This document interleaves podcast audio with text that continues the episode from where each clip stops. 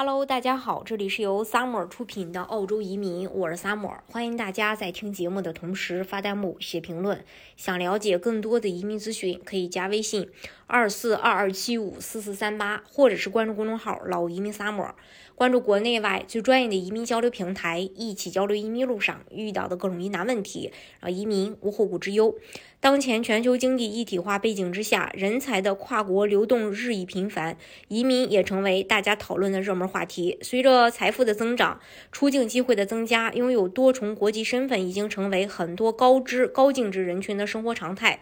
位于南半球的澳大利亚是传统的热门移民项目的目的国。澳洲的社会福利体系每年吸引数十万来自世界各地的新移民。澳大利亚现在有近两千五百万居民，而且人口还在不断增长。还有，澳大利亚统计局也显示，截止到二零二零年六月三十日的年度，居住在澳洲的移民就有七百六十万，百分之二十九点八的澳洲人口是出生在海外的。通过移民，人口增加了十九万四千四百人。截止到三月，澳大利亚的净海外移民，呃，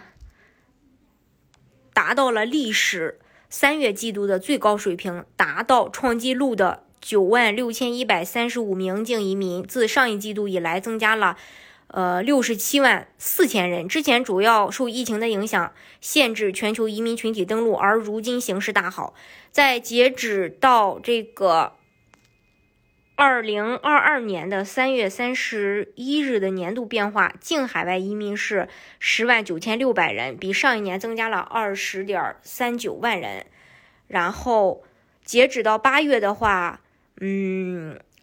澳洲的统计局公布的数据是海外入境人次已经达到，呃，已经超过一百万人。随着澳洲各项防疫限制解除，入境澳洲的移民数量出现大幅增长。九月二号的时候，澳洲宣布本财年的永久居民人数增加到十九点五万人，这是十年来首次提高移民的上限。前三季度，澳洲境海外移民人数达到有史以来的最高值，是刚才提到的九点六二万人。不仅移民，在二零二二年上半年，悉尼学生签证月申请数量也超过了疫情前的爆呃疫情爆发前的水平。我们呢，能更强烈的体会到后疫情时代移民群体又热起来了。政府利用上月的就业与技能峰会，通过以下方式去加速移民：